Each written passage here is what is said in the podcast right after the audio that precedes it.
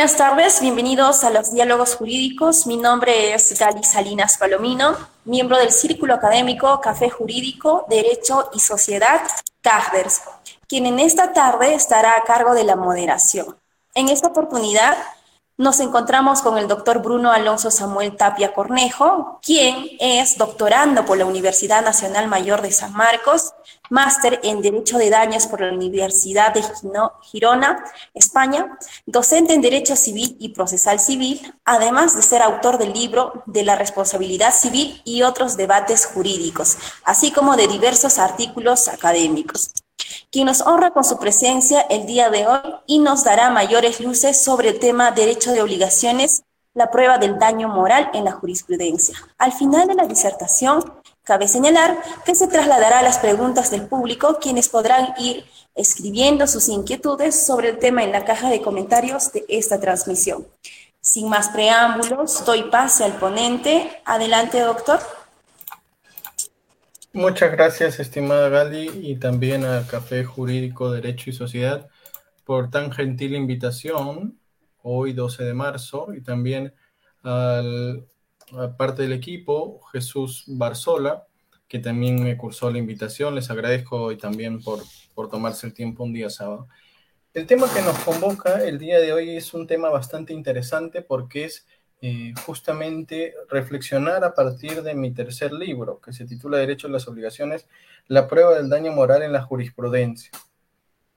Si nosotros pensamos, fíjense, eh, la situación problemática del daño moral, es interesante dilucidar que uno tiene que partir de las facultades de derecho. Necesariamente de esto tenemos que hablar.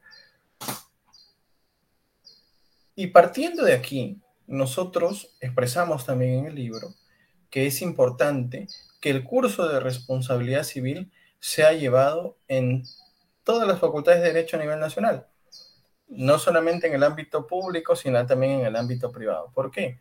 Porque si esto no acontece, entonces cuando un estudiante ya pasa por bachiller y luego ya es abogado o abogada, luego tiene un proceso de daños y perjuicios, tiene que aprender sobre la marcha para el proceso sobre el tema de la responsabilidad civil y en particular sobre el daño moral.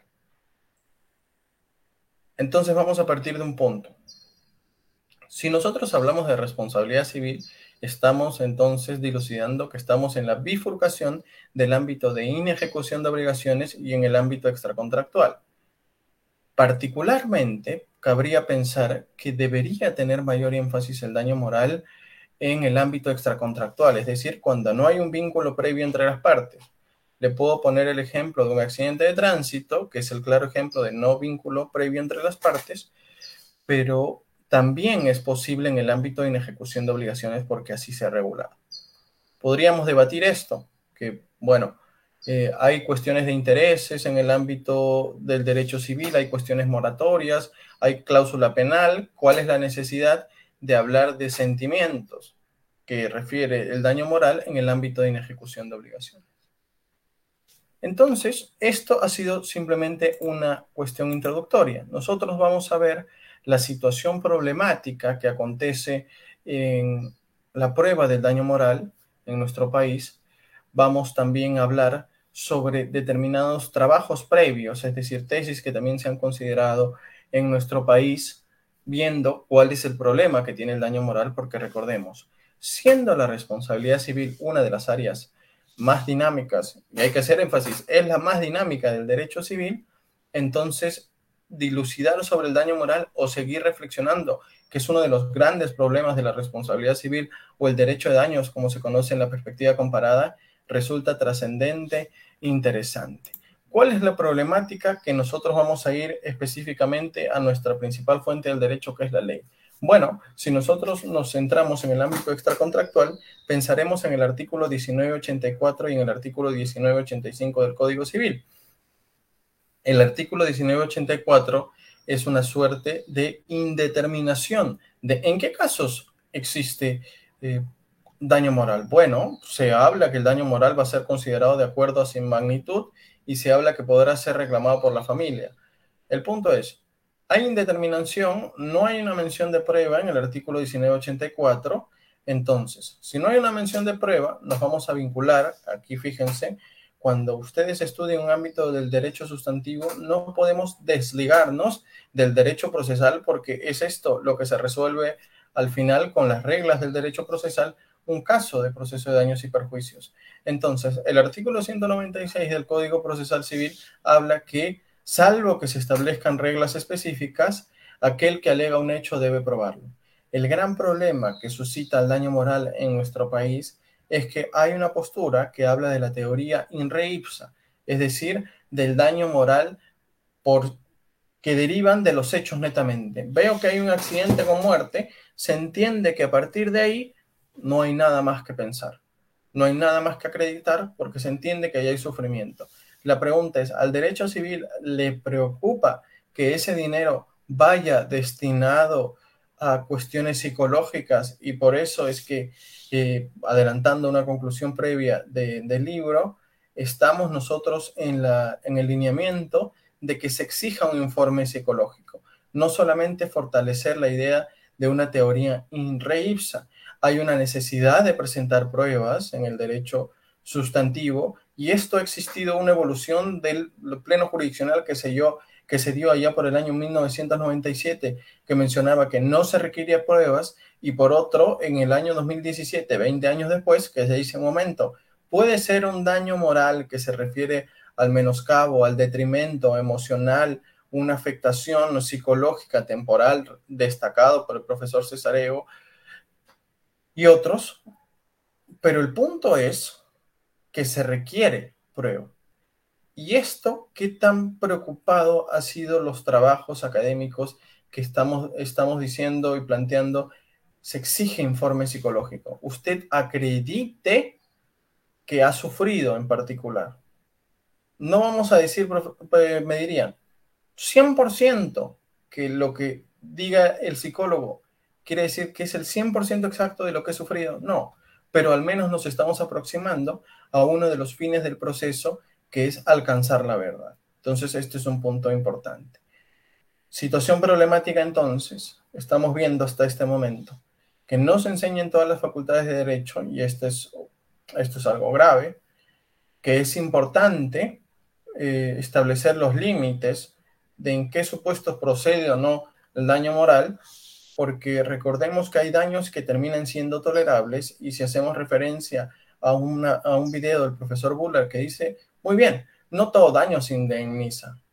Y hacemos una conexión con una lectura del profesor Fernández Cruz del interruptor apagado y el interruptor encendido. La metáfora del interruptor apagado y el interruptor encendido. Esto es, el interruptor está apagado cuando ocurre un daño y tiene que existir razones suficientes para trasladar a la otra persona.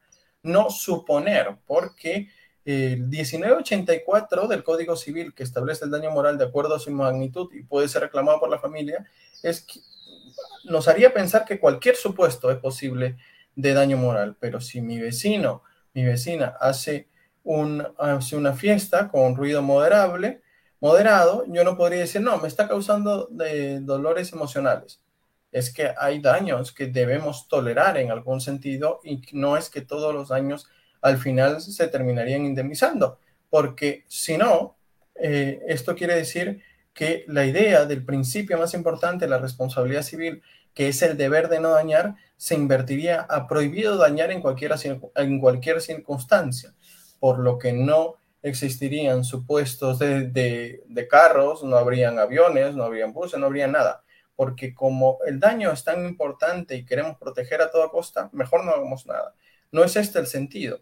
Y es igual en el daño moral. Bueno, si uno está diciendo que ha sufrido, en algún sentido tiene que mostrar un medio probatorio y no solamente decir yo sufrí y acepten que sufrí. Punto importante que también nosotros hemos analizado a partir en el libro y de la jurisprudencia, qué parámetros al final utilizan o no la jurisprudencia para establecer el quantum indemnizatorio. Una tercera pregunta que nosotros hacemos en el libro y, también está en la parte de los anexos del libro es el tercer pleno casatorio en el cual pensamos si es esta figura tan importante en, en nuestro país de los plenos casatorios, debió o no contribuir de mejor forma a acreditar el daño moral, más que procurar hacer un deslinde que dentro del daño a la persona está el daño moral. Y también, cuando hablamos del daño moral, nos tendrá que preocupar entonces qué funciones, de la qué funciones asignamos en el ámbito no patrimonial a la responsabilidad civil. En nuestro país han existido trabajos interesantes de tesis que uno recomienda, pero también nos sirve de argumento sobre el problema en sí. Allá por el año 2019, Galvez mencionaba que no existen criterios objetivos para valorar el daño moral. Y esto basado en un estudio que se realizó en la Corte Superior de la Libertad. En el mismo año 2019, Aguinaga, Aguinaga en una tesis habla que propone él establecer montos por daño moral. Piénsese, por ejemplo, en el sistema del baremo español. En el sistema del baremo español se establece en el caso de accidentes de tránsito unos topes indemnizatorios. Esto sería mejor que establecer al libre criterio a partir de la idea de discrecionalidad judicial. Un año antes, en el año 2018, Vázquez habla que no se desglosan los montos por tipo de daño moral y este es un gran problema, porque si esto es así y, y podríamos llegar al punto que los perjuicios en particular, como el daño emergente, que es una definición conceptual, porque el 1985 habla los daños que se deriven del accidente, estos daños emergentes que ya se proponen en el anteproyecto eh, del Código Civil de 2018, lucro cesante, daño moral y daño a la persona. Si esto no importa, entonces lo eliminamos y tiene sentido que se establezca cualquier monto, porque como no hay ninguna eh, descripción de perjuicios que ya acabo de mencionar, entonces no podría exigírsela al juez, pero como existen estos perjuicios que acabo de mencionar, entonces sí se puede exigir motive por qué llega este monto y no simplemente, ah, bueno, como es un proceso de daños y perjuicios de un accidente con consecuencia de muerte, creo que vamos a sumar todos los montos y 20 mil. Perdón, ¿cómo llega a esos 20 mil? ¿Y qué medio de prueba presentó sobre los mismos? Es esto lo que nosotros preguntamos. Luego, en otro trabajo del año 2018, Tirado habla que las sumas asignadas, y este es el gran problema, se basan en una suerte de discrecionalidad del juez. Para nosotros tener una propuesta y la que hemos desarrollado en el libro, lo cual los invito a leer, los invito a adquirir, eh, tienen que remitir, nos remitimos necesariamente a la exposición de motivos. Y en la exposición de motivos, en el ámbito de la ejecución de obligaciones, ya el profesor Felipe Sterling hablaba que el daño moral pertenece más al campo eh, de la afectividad que a la realidad económica. Y luego el profesor Barandiarán, en, la exposición de motivos del ámbito extracontractual, hablaba que el daño moral está basado en un criterio discrecional del juez.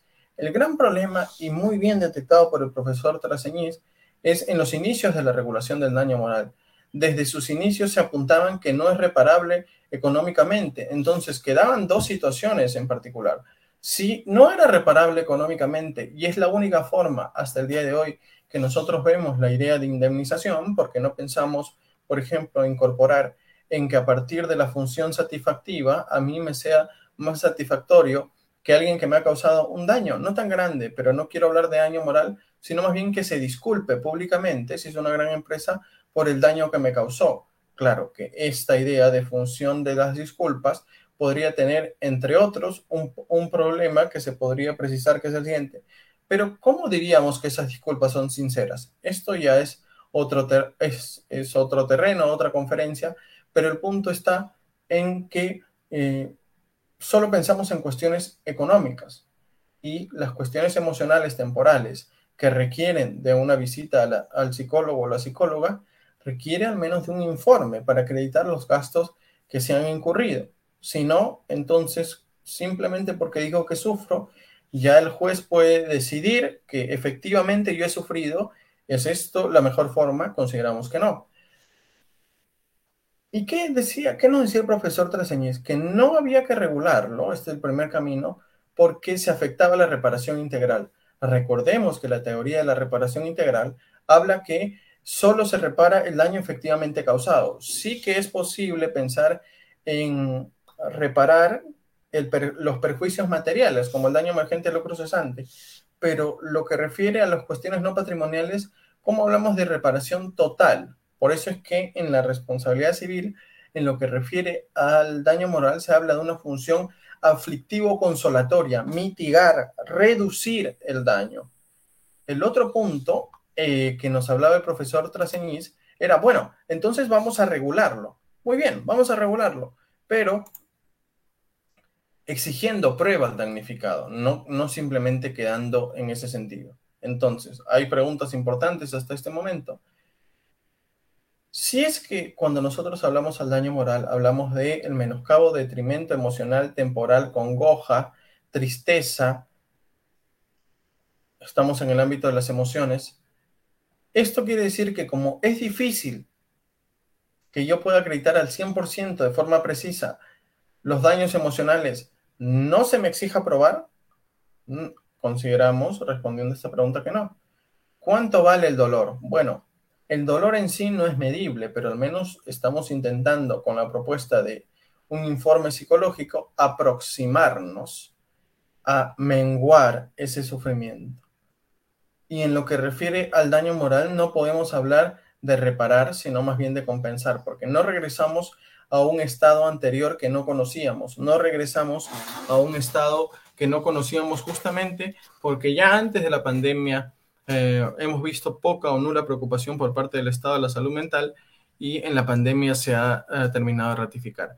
¿Qué tan importante, me podrían preguntar ustedes, es el daño moral eh, en lo que refiere al tratamiento psicológico de las personas, incluso cuando no ha existido un daño y no es exigible? Bueno, es tan importante que en Japón se ha creado el Ministerio de la Soledad por la depresión y otras consideraciones que tiene eh, los ciudadanos justamente por el exceso de trabajo. Fíjense este supuesto. Taboada, por otro lado, nos hablaba que en el año 2004, en su libro Elementos de la Responsabilidad Civil, que el daño moral es una lesión en los sentimientos de la víctima que produce un gran dolor o aflicción o sufrimiento. Se debe determinar en qué medida se afectan esos sentimientos. Y de esto derivan dos problemas específicos, la prueba y la cuantificación. Cesarego, en el año 2011, nos hablaba que el daño moral es de naturaleza temporal, conlleva afectaciones psíquicas. La posición clásica se centra en que el daño moral refiere al ámbito afectivo o al ámbito sentimental en particular. Y aquí hay posturas bastante interesantes. Dicho todo esto, nos podríamos preguntar, ¿acaso en lo que refiere al daño moral hay un horizonte posible? Bueno, conforme a un autor español, Royal, en el año 2019, habla que el daño moral necesita ser definido para evitar distintos montos en el proceso.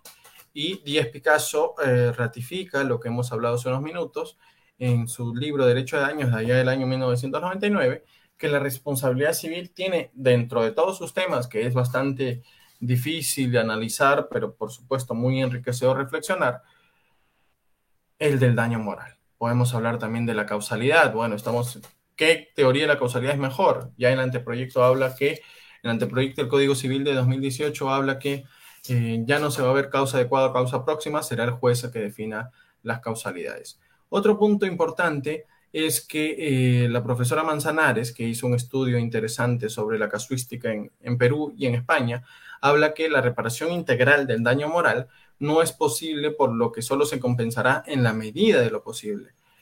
Y eh, un autor argentina, Brevaya, habla que el problema de la práctica del daño moral es que se resuelve por intuición. Creo que sufriste. Al parecer de los hechos has sufrido. Pero Díaz Picasso eh, nos permite eh, sostener, no tan precisamente la, teoría del informe psicológico, pero sí de una forma aproximada, cuando nos dice que la no presunción del daño moral permite no dar paso a una motivación a partir de puras ficciones y que a su vez aumenta el número de pleitos. Recientemente, en publicaciones del año 2016 y 2019, este profesor Espinosa, el profesor Leiser León y el profesor Fernández Cruz, habla que eh, el profesor Espinosa que no puede ser el daño moral tan expansiva en admitir el resarcimiento, por cuanto llegaríamos a situaciones inverosímiles como que el mero susto ocasione la presunción del daño moral. Específicamente en lo que refiere a su definición, el profesor Leiser León habla de la idea de desasosiego, angustia, melancolía, desazón, malestar anímico, y el profesor Fernández Cruz en su libro Introducción a la Responsabilidad Civil y Acciones Universitarias, nos habla que el daño moral es algo legítimo de ser protegido, sea en dinero o a través de cualquier otro valor. Y aquí nosotros entonces nos preguntamos, si es estas definiciones que tenemos, si es el problema y la cuantificación puntos importantes a diversidad en el daño moral, entonces, ¿qué función de la responsabilidad civil sería la más adecuada para el daño moral? ¿Podríamos hablar acaso de la función reparadora? Bueno, preguntémonos simplemente, ¿cómo podría repararse un estado emocional previo que no se conocía? Si es que no se conocía, ya haríamos nosotros un estudio de cada 100 personas, ¿cuántos van al, psicólogo frecuentemente? Posiblemente en nuestro país. Si es que llegamos a 10 o 15, con un margen de error, sería bastante elevado. La segunda, la función preventiva. Recordemos que sin daño, que es menoscabo, afectación, no, realiza, no realización de la actividad, no podría exigirse el daño moral. Lo que podríamos hacer es que el Estado se preocupe más por la salud mental. Bueno, pero no es que uno demande al Estado por, por la cuestión de salud mental, que debería, por supuesto, preocuparlo. Función sancionadora del daño moral se estaría afectando la reparación integral porque se estaría otorgando un monto por encima de lo que efectivamente se ha sufrido. Distributiva, podríamos pensar acaso, trasladar los perjuicios emocionales y que no se quede en la víctima es un avance, pero ¿cómo cuantifica el monto y cómo prueba el monto? Entonces, nosotros creemos, luego de hablar de todas estas funciones, que la función aflictiva consolatoria sí es pertinente en lo que refiere al daño moral, porque a través de esta función se busca mitigar el daño frente a la imposibilidad de reparar. Entonces, cuando nosotros hablamos de sufrimiento, de, de dolor, estamos pues conforme una lectura del profesor Papayanis en un libro de eh, Dañar y Reparar, de Palestra, estamos entrando al reino de la subjetividad y a la arbitrariedad. El dolor, entonces, profesor, podríamos hablar que frente a un accidente similar, porque no todos son precisamente iguales, podríamos hablar que todos deberíamos recibir si el informe psicológico ha tenido un costo de 100, todos 100, bueno, va a depender de cuántas sesiones pueda determinar aproximadamente el psicólogo que determine eh, que uno deba llevar. Y recordemos que cada persona sentimos de forma distinta, porque la idea de uniformizar no es tanto uniformizar que se exija el informe psicológico y no tanto la idea del mismo monto si es que se pretende establecer para pagar las sesiones psicológicas. Y el gran problema también es que si se relajan las exigencias probatorias, muchos oportunistas demandantes aprovecharían para iniciar demandas por completo infundadas. Por eso es que es importante lo que nosotros proponemos en el libro, las evaluaciones psicológicas. Y en lo que refiere, también hablamos en el libro sobre lo que refiere al derecho procesal, en cuanto refiere al daño moral.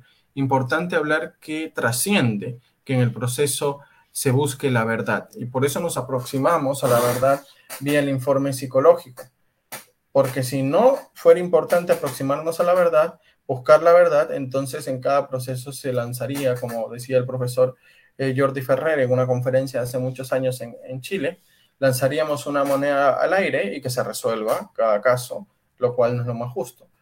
El juez, en lo que refiere a los hechos, debe hacer la interpretación partiendo de la información y acervo probatorio y no de meros suposiciones en la decisión del caso en lo que refiere a la prueba es trascendente para el daño moral, porque se acredita, se desarrolla una actividad para demostrar si es que ese informe ha existido o no, y no simplemente decir, yo he ido al psicólogo, bueno, el psicólogo tiene que realizarte un informe, y a partir de ese informe que lo va a ser tomado como prueba, se reducirá el espacio entre lo probado y la verdad, que es uno de los fines del proceso.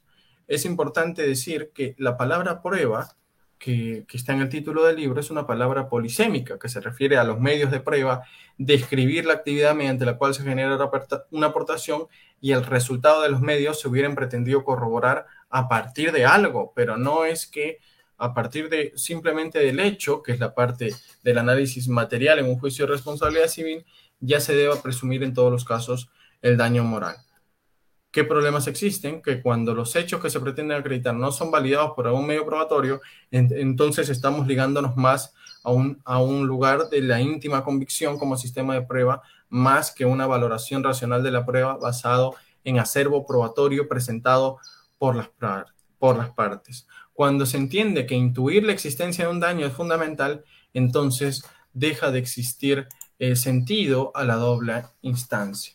Es esto un punto muy importante. Entonces, creemos que en lo que refiere al daño moral, en, en este punto de los procedimientos probatorios, existe una confianza al juez porque no hay una limitación para cómo debe valorar el daño moral. El juez, al ser el máximo intérprete, debe limitarse a la racionalidad y la racionalidad basado en lo que las partes presenten y no meramente en convicciones subjetivas. ¿Qué es lo que particularmente en lo que refiere a la jurisprudencia nos ha agregado el tercer pleno casatorio, que lo hablamos en los primeros minutos? El daño a la persona debe comprender el daño moral. Y el considerando 73 del tercer pleno casatorio habla que para el cónyuge perjudicado debe establecerse un monto que el juez estime justo en atención a las pruebas recaudadas. No me presentó ninguna prueba, entonces ¿sobre qué se va a avisar?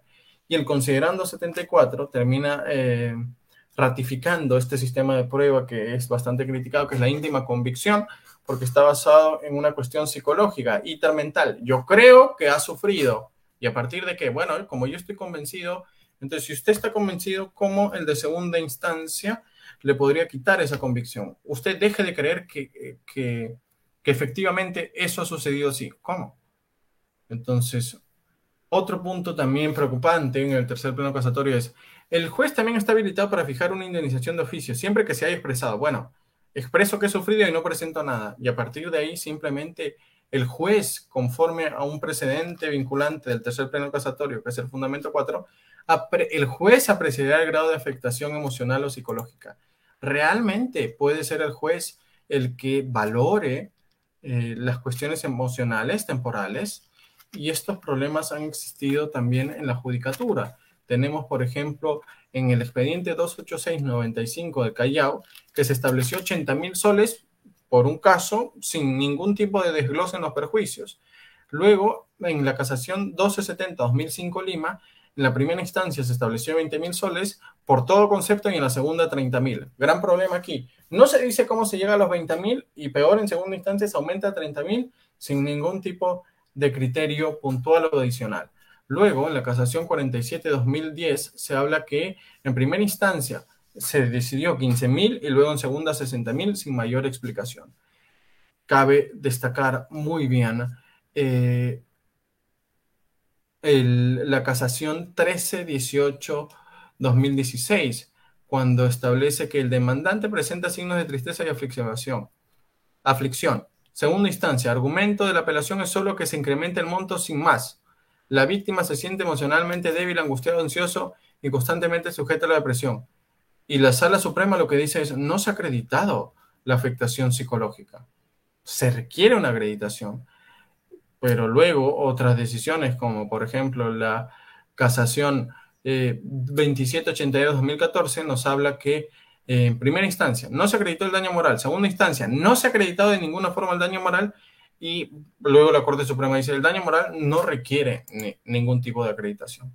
Entonces, ¿qué hemos derivado de, de las presentes reflexiones de la sesión de hoy, de la presentación del libro? Bueno, que en la praxis judicial se puede observar que se parte de la idea de que, al menos de, las decisiones en sí, de que todas las personas antes de un accidente o perjuicio se encuentren emocionalmente estables. Por eso es que dinero, ese dinero va destinado a equilibrar. ¿Equilibrar qué? Si no se conocía cómo estaba antes. Esta idea de presunción no es legal ni habla de una presunción relativa de nada. El 1984 no habla de presunciones en particular. Se utiliza como sucedáneos probatorios eh, eh, la presunción de sufrimiento. Pero si la otra parte dice, bueno, quiere que le pague, acredite usted. Y luego la Sala Suprema, en el caso que le acabo de mencionar, dice, bueno, no se requiere acreditación. Bueno, ya está. Entonces nos estamos saltando la etapa de admisión a la decisión, porque ¿qué va a valorar si no hay acervo probatorio? Bueno, valoro lo que yo creo. Como yo creo que ha sufrido, eso valoro. ¿Qué va a valorar? El propio creencia del juez. Otro punto, otorgar montos para mitigar el dolor nos demuestra la poca preocupación porque el daño emocional sea tratado. Recordemos que el daño moral cumple una función aflictiva consolatoria y por eso es que nosotros creemos que es necesario el informe psicológico. Estamos en desacuerdo con cuando se establece montos sin mayor justificación en que se siga pensando en un sistema de prueba basado en la íntima convicción, porque él dice, yo creo que sufrió y por eso hace que la doble instancia carecería de sentido.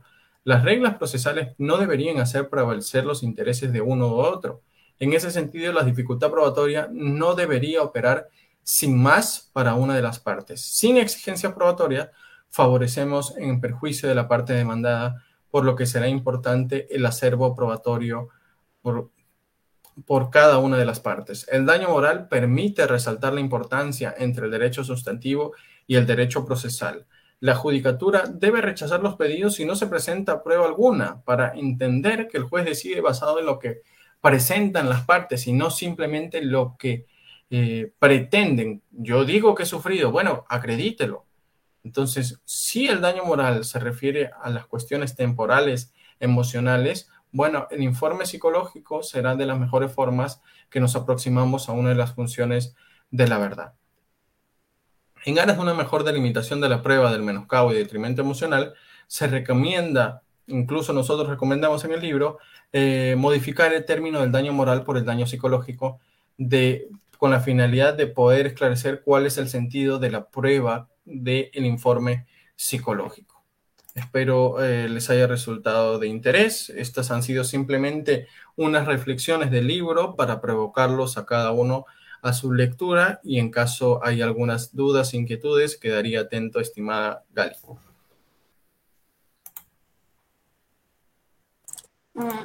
Bien, doctor. Este, parece que no hay ninguna pregunta.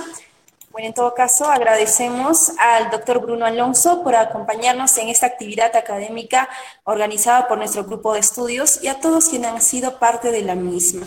Doctor, quizás algunas palabras finales. Sí, sí, estimada Gali, por supuesto. Si hubiera con, ustedes pueden hacer un sorteo de, de libro para los que estén a Lima principalmente, si, si es posible, pero igual se puede hacer llegar a provincia, el que salga ganador, los que, los que compartan más esta publicación, ustedes vean el método, me dicen quién es el ganador y yo les hago llegar el libro con eh, autografiado si así lo tienen a bien. Y si hubiera algún interés, por supuesto, en adquirir el libro, que es reciente publicado en enero de 2022, me lo hacen saber y, con todo gusto estamos en coordinación. Y recuerden, yo siempre me gusta dejarles una frase de motivación a los estudiantes y a los que no lo son, entonces los que ya son abogados, los que estén viendo, que es que la disciplina tarde o temprano vencerá la inteligencia. Siempre ser disciplinados nos lleva a los logros mediano, largo plazo, pero al final concretarlos como ha sido el proceso del libro, que ha sido años de reflexión, y también de, comparar información y así lo que se encuentra plasmado. Sería ella mis palabras finales. Y agradecerle a ustedes, por supuesto.